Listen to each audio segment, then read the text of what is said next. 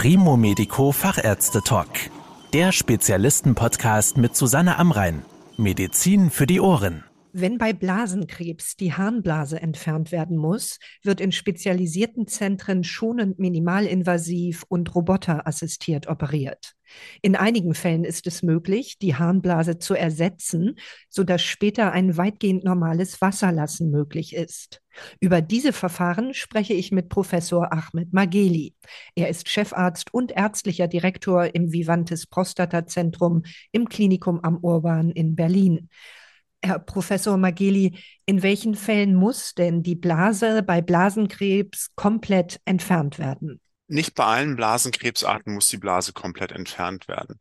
Es gibt oberflächlichen Blasenkrebs, der nicht sehr aggressiv ist der kann durch einen sogenannten transuretralen Eingriff, also durch einen Eingriff, der durch die Harnröhre durchgeführt wird, endoskopisch entfernt werden, ohne dass man von außen an die Blase heran muss. Dieser Krebs ist lästig, weil der immer wieder auftritt. Der ist aber nicht so gefährlich, weil er in der Regel keine Absiedlung bilden kann. In dem Moment, wo der Blasenkrebs tief in die Blasenwand hineinwächst, also in die Blasenmuskulatur hineinwächst, oder aber einen hohen Aggressivitätsgrad hat und immer wieder auftritt, in diesen Fällen muss die Blase dann zur Vermeidung des Entstehens von Metastasen entfernt werden. Wann ist eine radikale Zystektomie erforderlich, wo nicht nur die Harnblase entfernt wird? Wenn die Blase entfernt werden muss, ist es immer eine radikale Zystektomie. In aller Regel. Es gibt ganz, ganz wenige Ausnahmen, aber der Standard ist, wenn die Blase entfernt werden muss, wird beim Mann auch die Prostata mit entfernt und bei der Frau in aller Regel die Eierstöcke werden mit entfernt und früher auch ein Teil der Scheidenvorderwand und der Uterus, also die Gebärmutter. Heute kann man das sicherlich modifizieren, gerade wenn die Frauen jünger sind und auch Sexualität eine Rolle spielt. Dann kann man diese OP, die klassischerweise die Entfernung der gerade genannten Organe mit beinhaltet hat, sicherlich so modifizieren, dass man das etwas weniger radikal macht. Und für welche Patientinnen und Patienten kommt anschließend ein Blasenersatz, eine Neoblase in Frage? Wenn die Blase entfernt ist, muss der Urin ja irgendwie abgeleitet werden. Und dafür gibt es zwei Wege. Es gibt einen relativ einfachen Weg. Da wird ein kurzes Darmstück ausgewählt äh, von 10, 15 Zentimeter Länge und das wird in die Bauchwand eingenäht und an das andere Ende dieses Darmstückes werden die beiden Harnleiter, die von den Nieren kommen, angenäht, sodass der Urin quasi direkt von der Niere produziert wird über den Harnleiter und dieses kurze Darmstück, wir nennen es Conduit, dann letztendlich nach außen geleitet wird über einen Beutel, der dort aufgebracht wird. Das, was Sie ansprechen, das ist die Neoblase, wo man aus Darm, aus einem deutlich längeren Stück Darm eine neue Blase formt. Für diese OP sind in aller Regel Patienten geeignet, die eher jünger sind. Jünger, gesünder, körperlich einigermaßen fit, weil es doch schon einiger Mühen und Anstrengungen bedarf, mit dieser neuen Blase zurechtzukommen. Von außen sieht alles aus wie vorher. Man hat die Narbe, die Blase fehlt und man sieht keinen Ausgang. Es ist alles wieder an die Harnröhre angeschlossen. Aber von der Funktion ist diese Blase völlig anders als die normale Blase, die wir kennen. Und deshalb muss man da eine gewisse Flexibilität haben und äh, sollte etwas jünger sein, um das auch noch zu erlernen, mit dieser neuen Blase zurechtzukommen. Darüber sprechen wir gleich auch nochmal. Ich würde gerne nochmal auf das Stichwort Roboter unterstützt eingehen. Welchen Vorteil hat es, solche Eingriffe roboterassistiert durchzuführen? Also grundsätzlich muss man für jeden Patienten die am besten geeignete OP-Technik auswählen. Und manchmal ist es die klassische offene OP und manchmal ist es aber auch die roboterassistierte OP. Das trifft für den Blasenkrebs genauso zu wie für den Nierenkrebs oder den Prostatakrebs. Es gibt immer wieder Patienten, die sind eher für eine offene OP geeignet. Welche sind das? Das sind zum Beispiel Patienten, die am Bauch schwer voroperiert sind. Die haben dann schwere Verwachsungen. Da ist es mit dem Roboter manchmal ungünstig zu operieren. Das ist offen viel leichter.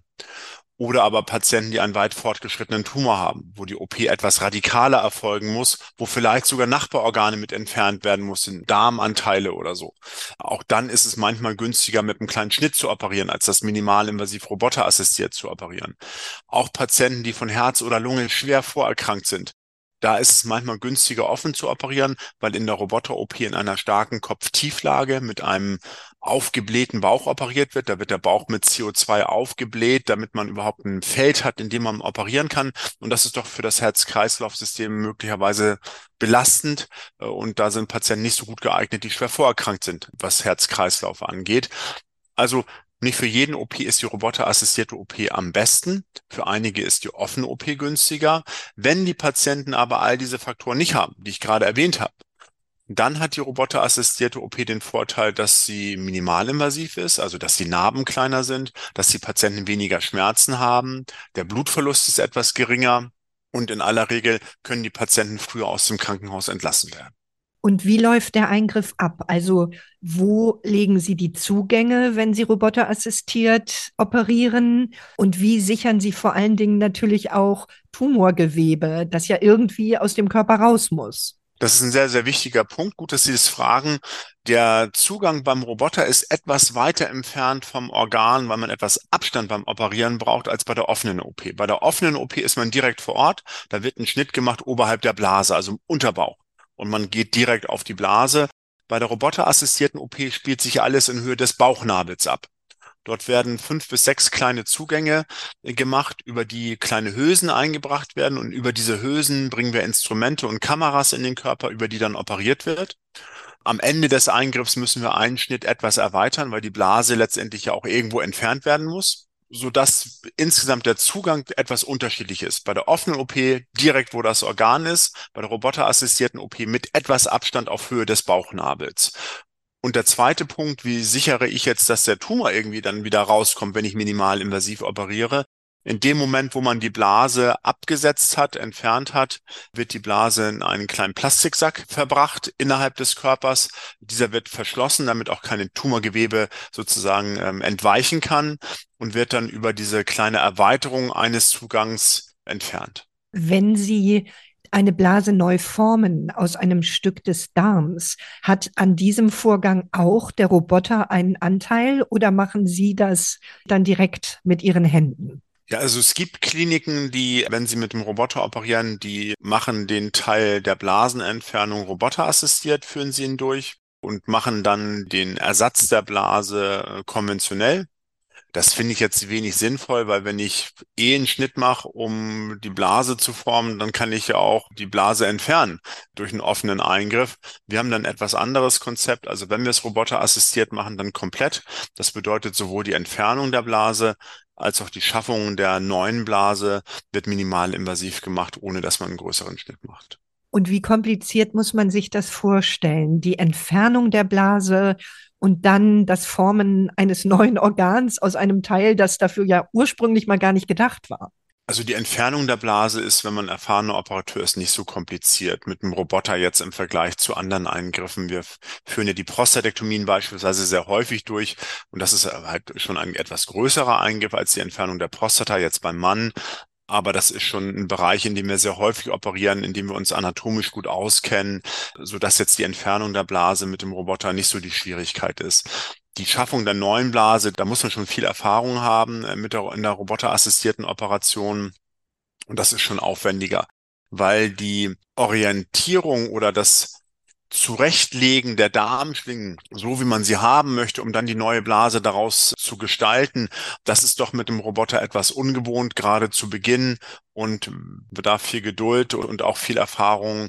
Klappt dann aber, wenn man das häufig macht, doch sehr, sehr gut. Aber ausschlaggebend ist, wie jetzt letztendlich bei jeder Operation, das muss halt an einem Zentrum passieren, wo es auch regelmäßig durchgeführt wird. Wenn man das gelegentlich macht, dann ist das nicht ausreichend, um in dieser Technik richtig gut zu werden. Gibt es typische Komplikationen bei diesem Eingriff? Jetzt nur auf die OP bezogen, nicht auf die Zeit danach? Also früher gab es große Blutungsverluste und sehr lange OP-Zeiten. Wenn man das häufig macht, ist das eine Rarität, also dass es stärker blutet oder dass die OP-Zeit jetzt übermäßig lange ist.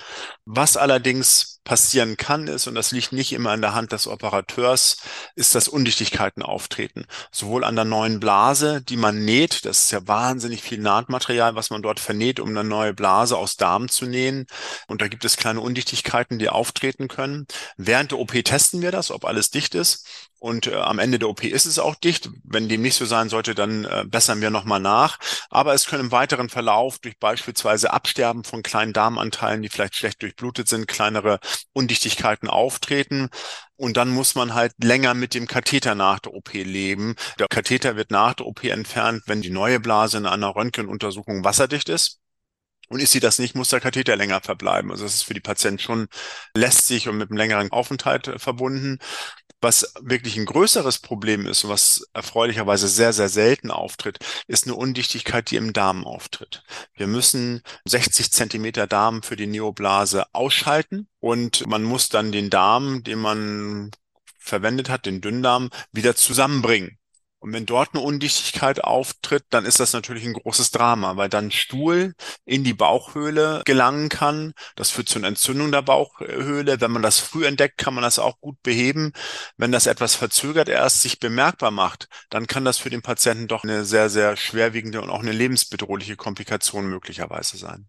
Sie hatten ja vorhin schon angesprochen, dass das Leben mit einer Neoblase etwas gewöhnungsbedürftig ist.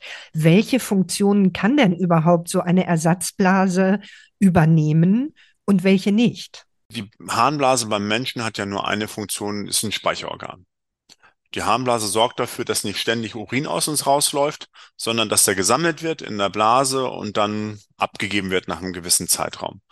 Und den Darm, den wir verwenden, um daraus eine Blase zu machen, der hat eine ganz andere Funktion. Der hat eine Resorptionsfunktion. Das bedeutet, der Darm soll aus dem Darminhalt Flüssigkeiten, Nährstoffe und so weiter aufnehmen, damit sie dem Körper zugeführt werden können. Und wenn ich jetzt dem Dünndarm sage, du bist eine Neoblase, dann verändert der ja nicht seine Funktion, auf die er programmiert ist. Das bedeutet, der Dünndarm, aus dem die Neoblase gemacht wird, hat auch nach wie vor seine Resorptionsfunktion. Das bedeutet, aus dem Urin, der sich dort sammelt, der eigentlich nur gespeichert werden soll, werden auch Stoffe aufgenommen und Flüssigkeit auch aufgenommen.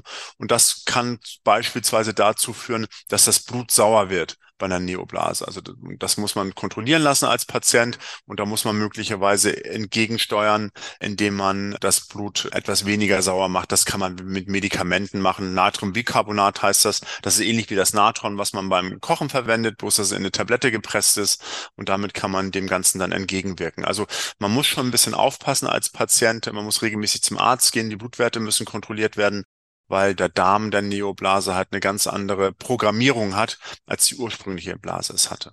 Und wie gesichert ist die Kontinenz mit einer Neoblase? Hat die darauf irgendeinen Einfluss? Ja, die Kontinenz ist eins der Probleme, die nach der OP auftreten können. Also es gibt Patienten, die unter einer Inkontinenz leiden. Vorübergehend ist es normal. Das ist bei fast jedem Patienten so, dass man vorübergehend mit einer Inkontinenz sich auseinandersetzen muss. Da muss man Beckenbodentraining machen oder Kontinenztraining machen, am besten im Rahmen einer Anschlussheilbehandlung, die sich der OP anschließt. Und dann kriegen die allermeisten Patienten das in den Griff. Je älter der Patient und je übergewichtiger der Patient, desto schwieriger ist es, die Kontinenz wiederherzustellen.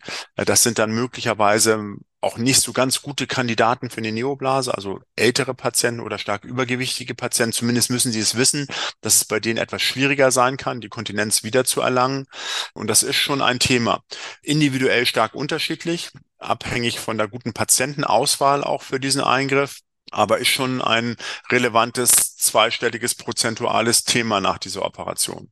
Und wie sind Ihre Erfahrungen? Wie lange dauert es, bis Patientinnen oder Patienten sagen, jetzt komme ich eigentlich ganz gut zurecht mit meiner Neoblase? Das ist individuell auch sehr unterschiedlich. Ich sage den meisten Patienten, das ist ein bisschen so wie bei einem Patienten, der ein Bein verloren hat und eine Prothese bekommt.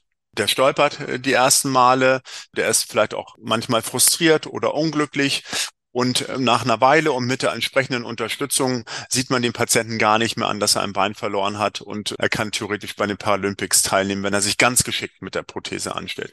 Und so ein bisschen ist es auch mit der Neoblase. Am Anfang muss man erstmal sich anfreunden mit dieser Neoblase. Man muss lernen, mit ihr umzugehen. Man muss ein Gefühl entwickeln für diese Neoblase. Also der Körper sendet einem auch Signale, man hat ja kein klassisches Gefühl der Blasenfüllung beispielsweise. Wenn jetzt die Blase voll ist, merke ich, die Blase ist voll, ich muss zur Toilette. Das hat man dann nicht, weil diese Verschaltung dieses Dünndarms mit dem Kopf ja nicht so besteht, wie es vorher mit der originären Blase der Fall war. Und da müssen Patienten ein Gefühl entwickeln. Und je jünger der Patient, je besser das Körpergefühl, desto rascher funktioniert das Ganze auch. Und hält so ein Blasenersatz ein Leben lang oder muss vielleicht nach einigen Jahren nochmal eine neue Blase geformt werden? Da gibt es kein Verfallsdatum. Das hält ein Leben lang, ja. Kann man auch mit einer Ersatzblase später wieder alles trinken oder gibt es da Einschränkungen? Nein, also man kann viel trinken, man kann Alkohol trinken, man kann Früchtesäfte trinken. Es gibt wirklich keine Einschränkung mit der neuen Blase. Vielen Dank für die Informationen, Herr Professor Mageni. Sehr gerne. Das war der Primo Medico Fachärzte Talk. Danke, dass Sie zugehört haben. Mehr Informationen rund um das Thema Gesundheit und medizinische Spezialisten finden Sie auf primomedico.com. Bis zum nächsten Mal, wenn es wieder heißt Medizin für die Ohren.